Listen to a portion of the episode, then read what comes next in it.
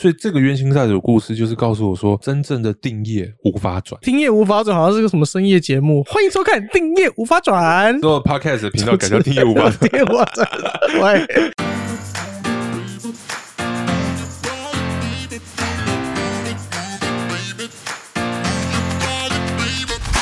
大家好，我是王翰，我是文哥，欢迎收听大酸民小道士。我们今天来聊一个主题，就是叫冤亲债主和业障。冤亲债主就是很多人说啊，那个你是不是来讨债了？我上辈子是不是欠你什么？那种叫冤亲债主嘛。对，因为我这这个月实在发生太多的案例，那有一些是我真的遇到所谓真正的冤亲债主，他直接显像到你面前，嗯，那这这真的是假不了。那汉哥，你应该不相信吧？对，我觉得这个 什么谁欠谁，然后上辈子的事情，然后会牵扯到下一辈子，我觉得哇，有点难以置信啊，超出我理解范围啊。对，但是有些因果、因缘这种，就是莫名其妙运势很衰，或者家道中落，哦，运势不好，或者是一件事情辗转反侧，就是一直重蹈覆辙，就是一直失败，接连碰撞，这个就是很难解释哦。好，那在开始之前呢，那我们先让文哥看他有什么想要宣传的。好了，就是最近其实我觉得大家的负面情绪。能量可能比较强，或者是有的人迷惘，有的人感情有困难，然后有的人事业哦遇到一些瓶颈，那没有关系。其实文哥有准备一个线上的内心力量课程，嗯，这课程呢其实就是主要在讲心态和灵性。嗯，我们总共有十六个系统让你去训练，提升你自己的一个内在能量。如果各位想要在家不限时间地点，不想被打扰，然后一个人哦想要来学习提升自己的内在力量、内心力量，欢迎大家可以去我的 IG 或者是下方资讯栏。会提供给大家购买的链接。听众可能会好奇，这课会不会很贵？这是呃，应该算是我目前最便宜的一一门课吧。哦，一千五，OK，就算便宜吧。一千五很便宜啊，很便宜。线上课程来说，一千五都算很便宜了。一年多了吧，到现在反馈其实一直都很不错。那我觉得，呃，有些人不是可能只想要学易经占卜，我觉得这个是能够。真正解决大部分人心灵层次焦虑或忧郁的一些问题的，它是一个线上影片嘛？影片录播课，录播课，对，就是预录预录好的就是了。对对对，影片时间会有多长？两个小时不到，总共有十六堂课。我自己买了一堆线上课程，从来都没有一个看完过的啊！真的，对。可是我们这线上课程目前反馈完播好像蛮高的，大家都是看完之后来 IG 啊私讯给我一些 feedback，就是好像看完之后觉得嗯。真的好像那个能量比较强。嗯，好，大家有兴趣的话，赶快去到文哥的 IG 跟他的 TikTok 上面去私讯他。好，来聊聊冤亲债主这件事情吧。好，其实很多人啊，包括我自己以前都。不是很相信所谓的啊冤亲债主。嗯，我以前小时候你看人家都会提到什么啊冤亲债主找上门啊。对对对。其实我那时候心里有个念头，想说你你就是自己就是自己做的事情，自己要承受那个嗯因果啊，怎么怪冤亲债主？长大后来又觉得哎好像不是这样哦。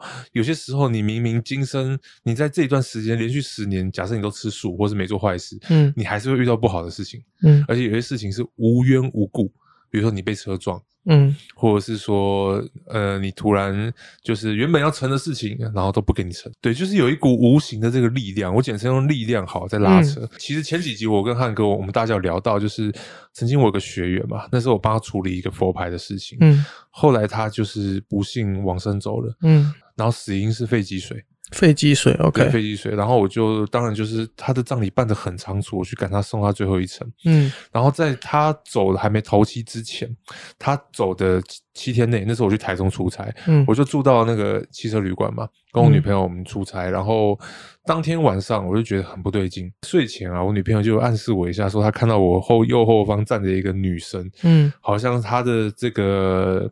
怎么讲？他的这个怨气很重，OK，对。然后一开始我就想说，哎，这么晚了，我我们不要搞这么多毛骨悚然每天都遇到一堆 一堆鬼站在你背后啊！我们是修行人啊，那我们有这个能力去帮他。度化或者是引导他一些方向，那时候当然我就是下意识的，我睡着了嘛，我就不管他。结果他在我梦中先出现哦，然后他第一次出现的时候很凶哦，就是直接是一个全身穿着黑袍的女生，手里拿一支宝剑往下插，然后还带着黑令旗直接来找我。嗯，等下跟大家讲黑令旗的传说，嗯，很恐怖，非常之凶。后来我就我就用了五雷印跟这个五雷号印把他打走，而且我还打了两次。你为什么打他？他有打你吗？他有啊，他直接上我身诶，上我身之后，我就哇靠，然后就又看到一道白光。嗯，因为白光在我们修行里面是有一些练功方式，简单来说，黑白两个通道，那白光其实就是死门，嗯黑是生，白是死，所以那时候就看到白光之后就啊，然后我就大喘一口气，我就回来了。然后那时候我是叫好大一声啊，然后女朋友直接被吓到啊，然后就赶快拍我说，她知道又又来了，然后我们两个就有默契，就对看了一眼。然后那个时间，那个时候已经凌晨六点多，天已经亮了，他怎么竟然还在？那个气氛是相当的很不对劲，而且你你比较常去汽车旅馆，我发现从第一集开始，你的故事都在汽车旅馆发生的。呃，我很少去，所以我不会遇到。台湾的汽车旅馆真的很容易卡到啊，我跟很多人都聊过。所以说这鬼很厉害，早上六点钟他还在你的旁边。对，然后那时候我就直接不爽，因为他就直接我我眼睛，他是让我眼睛直接没办法闭哦，他就像真的这样，就就就就是那那是一种感觉，就有人在有一股无形的力量把你眼睛撑开。后来我觉得这这真的是很强，可是当下因为我头很痛，然后身体很累，我就不管，我就使出浑身解数，就来一个最大的五雷号音，天花板雷直接这样打过去，他就被我。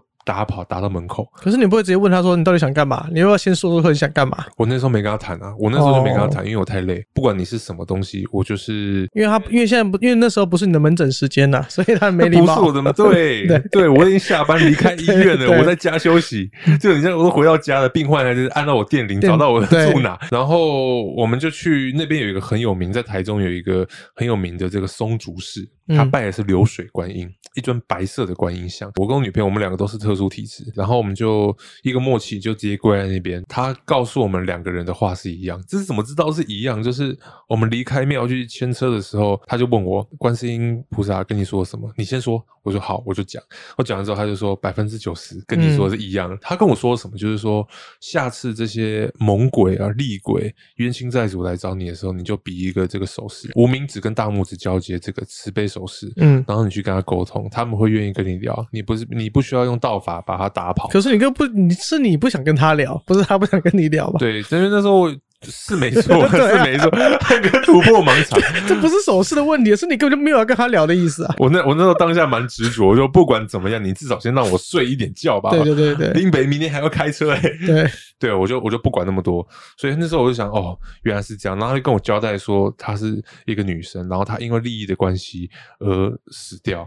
嗯，但是那时候没有交代是身但身份是谁。不跟跟你没有关系的，这件事情是本身是跟你没有关系的。他跟我的关系其实就是他就是我刚刚讲的佛牌那一位学生。两三个礼拜之后，嗯好，然后我就去找我的师傅了嘛，然后他就跟我讲了一些，就是他们之前处理这些东西的方式。他说，其实嗯你有能力就是帮他，可是我就说我那时候 太累了呗，都是你的问题嘛，其实你的问题啊，你没有要你没有要听的意思啊。所以，所以其实我们做这一行有这种特殊能力、有神职人员也蛮辛苦的。对，有时候不是你能选择什么时候要工作，对有时候是就是这些鬼神、神神魔或者是神佛会请你来帮忙，嗯这倒是真的。因为在人道嘛，天人地嘛，我们在中间，所以有时候就是他们的化身啊、代言人。那后来他就找你了吗？我那时候我的师傅就跟我建议说，所有的这些厉鬼啊、冤魂、啊、冤亲债主，他们的感应力都很强，嗯他们基本上都知道人间谁有能力，嗯他们都会直接来找到你。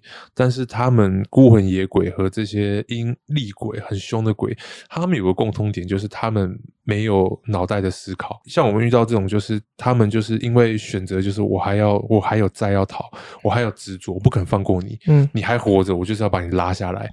所以他们选择在人间徘徊。可是那个人已经已经走了啊，他要追人讨债那个人已经死了所以我来啊。回答你刚刚的问题，他跟我的关系就是因为我曾经帮他点了一盏七星灯，嗯，然后这个你的灯熄了，你看 又来了。不是啊，那是因为刚刚没有充电啊。哦，没有没有这个这个会亮是因为它有充电呐、讲到七星灯他就熄了，对，我还以为是预谋好的，又这么巧，哇，这个 timing 也太太刚好了吧？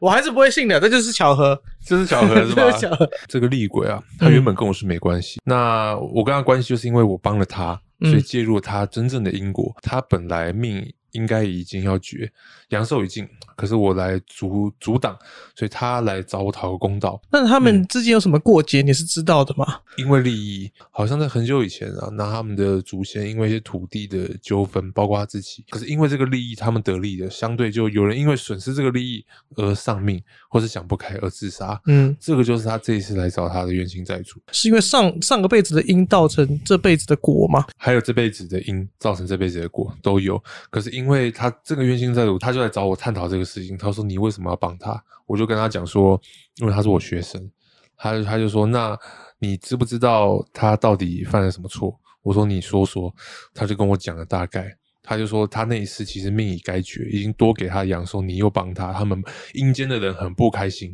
嗯，觉得他是奉命来，所以他那时候拿着黑令旗，就是警告我说不要再管，这是因为没处理好，所以他一直有一个念还在我身上。因为地府的规定，他有跟我讲，他如果没有跟我们阳间的人啊，或是修行人谈好。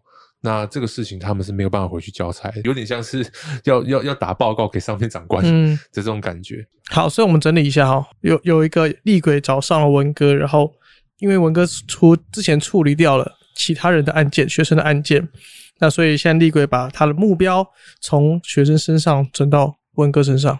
嗯，是这样子吧？对，所以这个冤亲债主故事就是告诉我说，真正的定业无法转，定业无法转，好像是个什么深夜节目或是娱乐节目，定业无法转，好像是。欢迎收看《定业无法转》，还是我们之后 Podcast 频道改叫《定业无法转》？喂，业障就是一个人累世而来，他所做的事情好或坏，你可以想象是功德簿，可是定业就是你生命当中就有这个结束。或者是你以你的福报、你的能力、你的德行，你命中就应该有几个小孩，有几个老婆，尤其是婚姻，这个都是注定好的，他是无法去转移的。就是即便我帮他，都是短暂的，就一两个月的时间。OK，所以这是让我领悟到，真正的就是即便。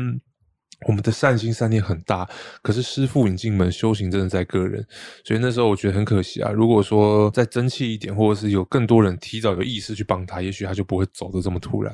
好，那怎样？那英基很生气，所以要找文哥来算账嘛。然后文哥就说：“啊，不然怎么样？你奈我何？”这样。那我怕他直接拿手上那把宝剑来 捅我。对，捅你。就我跟他解释，我说因缘际会之下，他来找上我，我也不能拒绝。我有能力，我就应该帮。他说是这样子，那我说那人你也带走了，那我也了解，你需要我帮你做什么吗？对对对对对对，他需要胶带，你就给他一卷胶带。呃呃，对，看他要 three end 还是黑色的，双面的，乱来。对，然后他其实讲的很简单，就是说人虽然带走了，可是他的任务因为有出一些 trouble，我说好，那你要我给你什么交代？他说你帮我回向吧。回向，回向就是帮他念，例如说南无阿弥陀佛，或者是祝福谁，就是给他们学生还是。都一样，都有，主要是针对这个厉鬼。我们之所以有法力或能力帮这件事，因为我们确实后面有很多有靠山呐，主神或靠山，他要交代，他不然他回去不能跟他老大交代，就有点像是黑道白道在瞧事情。OK，哦，来瞧一瞧，瞧一瞧事情啊，两边都交代一下，这样子啊，回去要跟他们呈报，呈报之后就知道，就是你才能够真正息事宁人。OK，反正后来他就愿意就走了。他这样就走了吗？没有请他带一个维热山丘？哎，那个 没有付，没有，他们没有付 哎，你是刚吃的觉得太好吃，太开心，是不是？好吃，好吃哦！这是文哥今天中秋节带来来带来的。干爹干妈，赶快救救汉哥吧！他等夜被等到疯掉，等到疯掉，等到疯掉了。好，就这样打发掉，其实也蛮容易的。呃，对，但是这中间过程其实还有。讲一些事情啊，那我就是把重点讲出来。OK，他就告诉我说：“你以后尽量不要这样子。”所以你们工作刚好打打打架，就黑白两道刚好对有利益上的冲突，可是可以沟通。我说我们我们都是一心向善，他说他们也是奉命前来。所以，就阴间的人，他们比较没有一个所谓的我们讲脑袋的思维，他们就是要怎么样就怎么样，比较直。可是直的好处就是你也好请他走。他对于我这个朋友而言，我这朋友可能就是跟他有一些利益的纠纷。那完蛋了，他被他抓走之后，他回去会怎么对他？他一定搞死他。如果是我这样恨你，我一定搞死你。你先到我的世界来了，哦我不搞死你，那个隔几百年，我那个气很难消。所以汉哥讲到一个重点，基本上他叫我回向的时候，我也算是在帮他求情。所以请你们带他走的时候，不要让他太难受，就这样子。这一次他的命才活到四十几岁，那应该也还还清了吧？OK，所以这个是文哥最近遇到了冤亲债主的故事哈。对，就是后面就把他敲，哈敲一敲敲掉了。对，好，那就是文哥还遇到什么之前有个溺水案哦，就刚好也是在前几天才发生。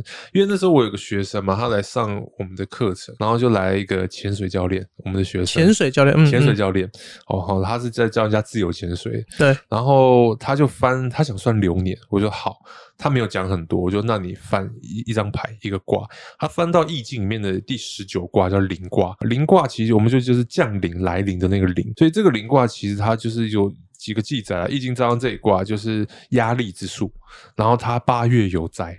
长八月有在官心理，嗯我就跟他讲说，你今年看起来压力很大，因为他自由潜水那边也没有底薪嘛，就是接 case 嘛，case by case 那种嗯 freelancer 的这一种。那以财运来看，就是有能够小小有获得，但是不稳定。嗯对，那我就跟他讲到八月，你我说八月有灾，他说我就问他，你八月有发生什么事吗？他就愣了一下才回答我，因为他们是自由潜水，就没有带那个没有任何护具了，对没有就是直接下去了。汉哥有体验过哈？哦，那个我真的超危险，因为我自己是考水费，就是背氧气瓶的，哦，那个那就可以升先标线，啊，你可以沉几米？大概就几几十米是没问题，就看你的执照跟你想潜的深度。嗯，对，但是自由潜水就是你什么都没有，也没有什么任何的护具，然后你就是挖进一袋，挖鞋一穿，嘣就下去了，可能就是三五分钟的事情。因为可是因为我认识很多自由潜水的人，他们都有一个觉悟，就是你只要下去被线缠到，被水草缠住，你就没了。所以自由潜水千万不能一个人去潜，对不对？不行我记得这是他们的规，水费也不行，就是你可能在下面遇到一些意外，一定要有人前伴来帮你而。且一定要有教练。对对，然后他这个事情就是他跟我讲，他八月那一次好像下潜到四十米，嗯四十米的地方，然后他说他差一点回不来，他是被同伴然后带。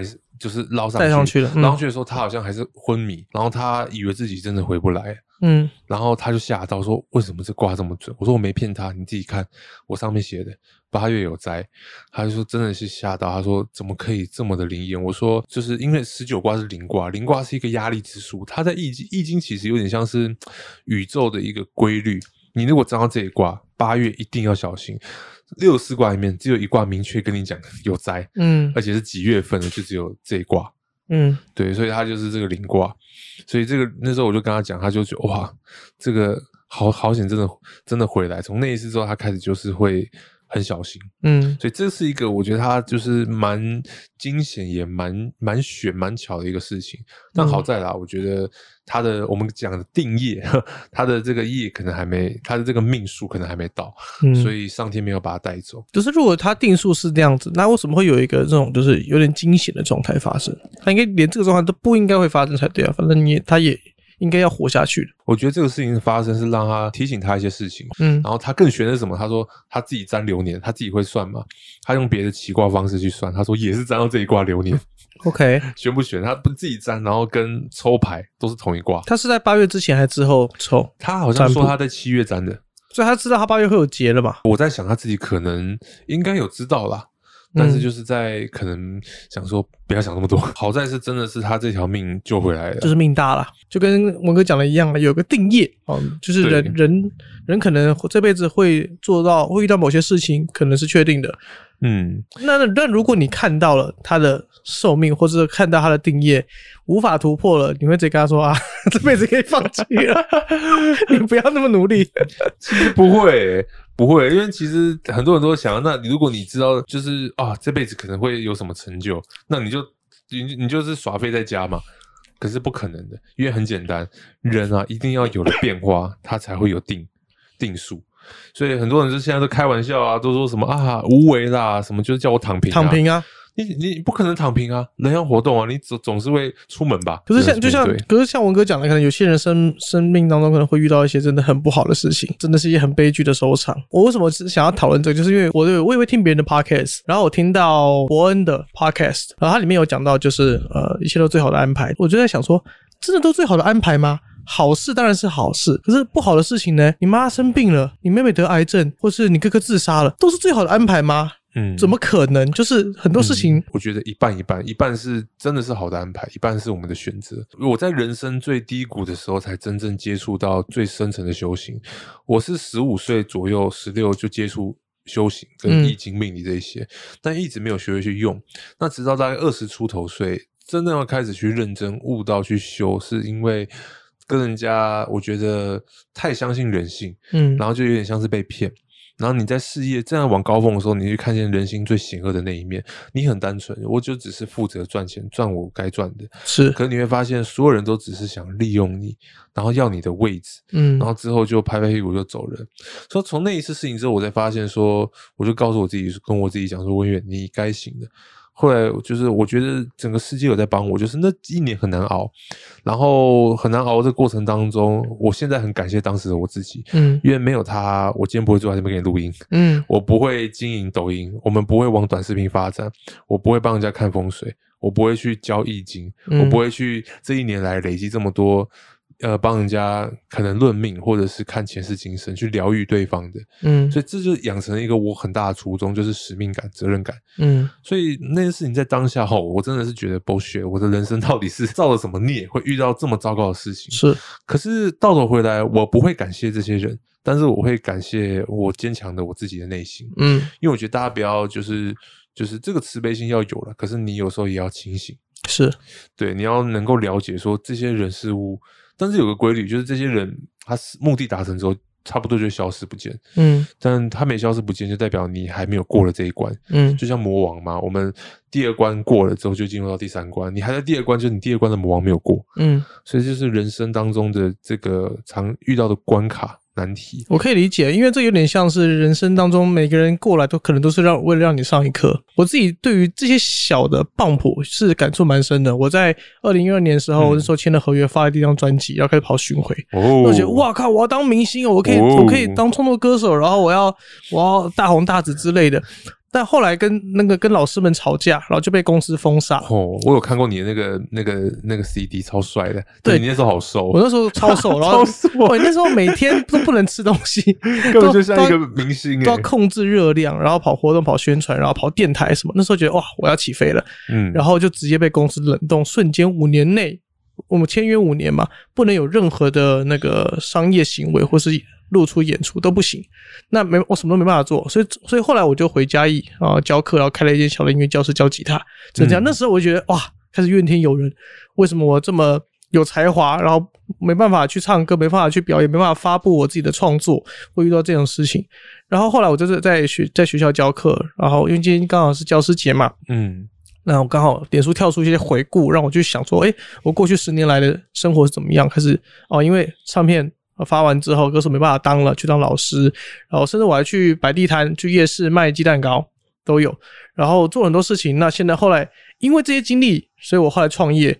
弄弄九一谱，然后弄这间公司。那因为我自己歌手的身份，所以我也接一些制作的案件，然后认识更很多歌手。过去的所有的经验，都是让我导致我今天可以营运这间公司，或是我可以当这个产业的目前九一谱的这个位置的老板的的的的这个这个元素，或是这个养分。那如果我可能啊、发片顺利啊、我就没有任何后面的体悟了。那或许也也不一定不好，我可能我就当了一个呃我想要当的歌手嗯之类的。嗯嗯但是我想说的是，就是过去的所有一切的一些，不管是磨难、磨练，或者是一些对我来说是一件很痛苦的事情，都造成了我现在可以坐在这个位置上，然后我可以体恤很多人嗯的原因。都是养分。对，都是养分。用我们一句易经常讲的话来概括我们刚刚我跟汉哥的故事，哈，就是嗯德不配位，必有灾殃。对其实我们我们遇过这些当下认为是很坏的安排，嗯最后变成好，中间都会经历一个过程，就是在累积我们的看不见的德性。对，所以这个德吼，就是你的人生的经验值。嗯，所以你这经验值不够吼，你运气不会好。对，可是你累积的这个德性或是经验够了，你自然会顺。嗯，应该可以这样理解。我觉得最好的安排在于说，你要去反省、反求诸己，知道自己哪里不足，或者是这就不是你的轨道，你不要去硬闯。这件这两件事情就有点违背耶。如果他不硬闯，他就不会知道这件事情不是他的轨道。如果说要硬闯，可是这条路这好几条行不通，对，那你要对时间有耐心，你要去找贵人或高人，你一定有解决事情发生，一定有解决的方式。嗯我举我自己的例子好了，我成长的过程当中，我觉得路其实跟一般人来讲是比较坎坷辛苦的。我我始终找不到自己到底要什么。这十年我经历的业务，教我如何陌生开发，后来又接触化妆品。那这过程当中让我学到一个事情，就是说如何去无中生有。嗯然后后来又开始投资科技公司，科技公司让我意识到说人情冷暖多现实，因为我是股东。那科技公司之之后还有开广告公司，然后广告公司让我学到就是说如何去把自己的天分化为钱。嗯我二十岁那一年还有一个比较特别经验，就是偏门的啦，OK，八大行业，我觉得它让我学到最深刻一件事就是，呃，人生不能只看表面。嗯对，很多事情是暗藏在里面的。这段时间其实有看尽很多社会在运作的方式，对，然后后来又开始接触到修行嘛，接触到命理。可是这些当中，其实我一直就是都做不久，可是我可以在很短时间内做出成绩，可是我就很快又放掉。嗯那放掉之后，其实就回到汉哥讲的，就是那一直碰壁，这是最好的安排嘛。嗯对我就是我就是那个连续碰壁十年的孩子。然后嗯碰到最后，我发现我所有的人生当中，一个行业一个经验，全部融入在我的命理生涯里面。我的人生就很像是一台货车，就装载各各各种家具，嗯然后最后到达一个地方，组成一个家。每个家具都有它的用其用意，给那些可能对自己没自信或是呃迷惘的人一点希望吧。因为我就是这么过来的。对，对，那我现在有这个能力了，所以嗯比较能够快速帮大家指引一些方向，不能说直接帮你，因为人生哦，你自己的路还是要靠自己走出来。对，这个其实蛮重要，应该还是要想办法为你自己的人生负责啦。嗯，你可能面临很多迷惘、很多挫折，但是你得想办法走出来。你自己都走不出来，其实外人没办法帮你啦。嗯这东西其实因为我当初会跑来创业弄九一谱这个这个案子项目的原因，是因为那时候我在教教教音乐、教社团，然后我就想说，哇，我每天看一群学生，然后一年一年的呃教教社团，然后练会了，毕业了，练会了，毕业了，新生进来，每年这样子一直成长，然后我的教室的学生，然后来上课，然后下下课了。我要这样多久？嗯我要这样十年后我还要做一样的事情吗？十年后我要过一样的生活吗？那时候我就确定说，我不想要这样的生活，那我要做一些改变，我要做一些项目的创新，或是我要做一些别人没做过的事情。嗯所以我觉得，就是一切都最好的安排，前提是你必须得为你自己负责，然后你得嗯让你自己更进步。呃，热忱也很重要，对不对？你热忱很重要对音乐是有热忱的。对，有兴趣的原因是因为你前期是看不到结果的。我让我嗯我我们举一个大家都最近很熟悉的例子，就自媒体好了。哎比如说我们是现在做 podcast 一样好了，我们现在录了十几二十十几集，我们一开始就知道我们的干干爹干爸还没来，还没来，我们不要急，我们都知道，可能前三十集集之前都是没什么人听的，可能嗯到五十集，有些有些 podcast 做了一百集之后才开始有人听，那很嗯正常，就跟大家做 YouTube 一样啊，就是你可能拍几支影片，十支、二十支、三十支都没有人看，突然间你熬到了一支有人看了，前面就会起来。所以嗯在你没有成功之前，或是在你没有被注意到之前，你能够做的就是一直一直的输出，一直的嗯去执行。当你当你做自己都不做了，那你后面就不会有一个爆发的机会。刚刚讲到热忱这个关键，嗯热忱对我在命理生涯其实有一个很大的转折点，就是我以前超爱算命，嗯，因为我十五六岁就接触啦，对那时候就人生迷惘嘛，然后你想要问感情、问事业，我以后要干嘛，各种问。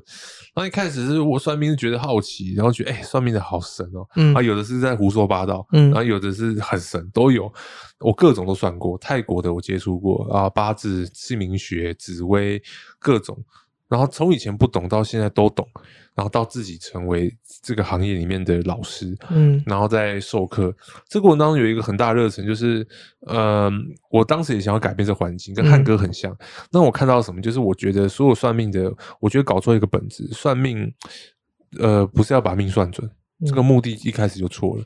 我觉得算命和命理是有落差。我常讲命理就是命运的打理，嗯，你要成为真正的命理师，他是需要一点智慧跟历练的。嗯，当然，你的收入不会低，可是你算命，你把人家命算准干嘛？你的嗯目的就只是算准而已吗？可是我们人都是向前看哦，不要忘记，嗯你过去的事情讲的再准没有用。所以我那时候就我就下定决心说，我要做一个不一样的人，改变，不要说改变这一行啊，因为我觉得会存在都有它的需求，但是我至少我不要沦落那样，我要给人家是未雨绸缪的这个角色。嗯，所以从那时候开始，我就升起一个念头，就是哦，我在帮助别人的时候，人家都给我一开始从第一天开始正式做，然后人家收钱、反馈都我觉得都还不错，就这样慢慢慢慢很快就是累积口碑，人家的评价就是诶，这个文哥 Andy 跟人家不一样，哪里不一样？就是他能够解决你心中的迷茫，嗯而不是一直让你越来越迷茫。对啊，你就这样啊，你就命不好啊，你的夫妻宫就就是有怎样啊？对啊，我就摆烂，我就烂，我就烂，我就 啊，我花钱来，我花钱来这边坐一个小时听你数落我，这就是常家讲的一个笑话，就是我花钱来解决我没钱的问题。对，没错，哈边最常的抱怨，对 我都没钱了，你还叫我花钱来消灾？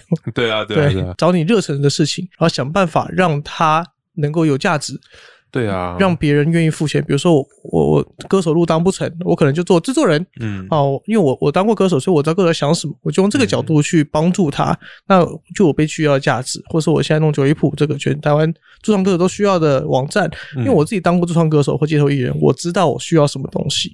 就是你在你的热忱里面找出一个没有人做，或者是呃大家都需要的东西，这就是体现的价值，你就会有一些、呃你原本可能没有意识到追求的，比如财富或者话语权之类的东西。当驻唱歌手应该最需要的是钱吧？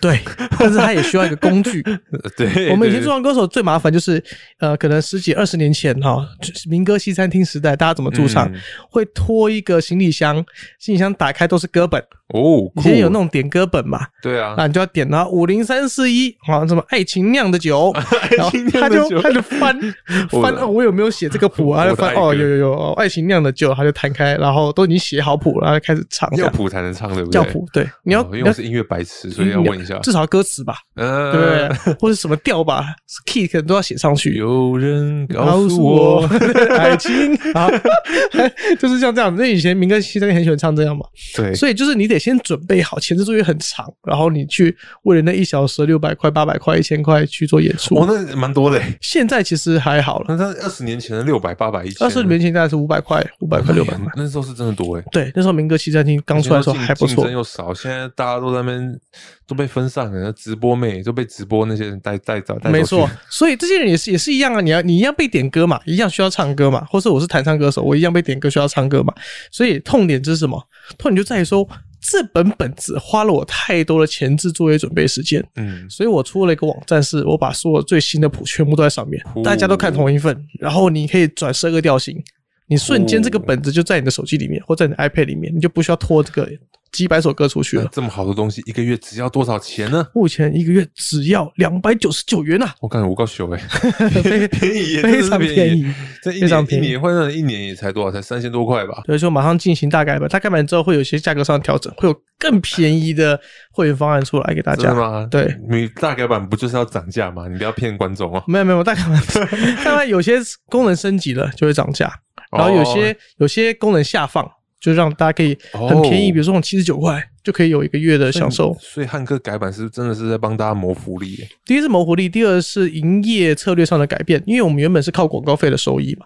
那我觉得玩音乐的人数的门槛就差不多在这里，嗯然后每个月广告费可能就是五万八万块，我根根本连工程师都养不起，所以我反反过来做，就是我不让广告来降低这个这个品牌的素质，我就让它呃有更多别的方式，可能用会员的方式，可能用教学课程的方式，然后提升价值，让大家觉得哦这个网站是个品牌，我愿意嗯付费去支持它。嗯，就回到这个部分了。是，所以凡事都还是最好的安排。对，追求卓越，不断在追求卓越，在追求卓越。对，只要你有办法追求卓越，这这路上你可能遇到很多挫折，这一定的，每个人都遇到很多挫折，很多不如意的事情啊，或是不开心的事情，但是一切的一切可能都后面都是你的养分了。那我给大家一个对于人生方面感情或者是情绪、人际关系的一个心法，就是我们有人有十分满分啊，嗯。那我们就是七分给别人，至少三分要留给自己，嗯。就是一定要留留三分。嗯。大部分人就是把所有的爱啊、所有的注意力啊、专注时间都给同一个人、同一家公司一个工作。嗯可是你不要忘记，一天二十四小时，你至少自己可以拥有三分之一。嗯，就是这也符合易经的道理，对就是三分之一嘛，我们人定胜天的那个部分，嗯你可以靠自己去拼拼看，嗯，不论结果成不成，但大家不要有预期的心态，是因为最重要是你这段体验你是开心的。好，希望今天的一些内容哦，对大家有一些启发，或者不管你有什么想法，都可以嗯留言，或是透过我们的表单，在资讯栏里面的表单告诉我们。嗯，希望大家也都有接触到最好最好的安排了，一切都是过程啦，一切都是过程。嗯，大家如果有问题也可以私讯汉克或是私讯我也 OK。如果你嗯找不到表单在哪里的话，对，那也相信大家听到我们这个频道也是最好的安排对，没错，哇，啊，同频共振，没错，同频共振同。频共振。啊，如果有事没事哦，可以去 follow 一下我的 IG 跟文哥的 IG 里面都会有一些有的没的 有趣的东西。我的是有的没的哎，文哥都是会分享一些啊真理，真理 不能频道不能不能讲真真理频道，对真理频道就是分享一些对啊修行跟智慧方面啊。对那汉哥就是他有胡说八道的胡。说八道，应该还好啊。他的他的社群比较多是分享他的狗狗，对对对对对对，就生活化的东西啦。大家可以去关注他这家狗狗。对我们那个狗比他本人还可爱，讲狗的关注度比我还高。侮辱性极强。对关注狗。对，好了，希望大家会喜欢这期节目了。我是王翰，好，我是文哥，我们下次见了，拜拜，拜拜。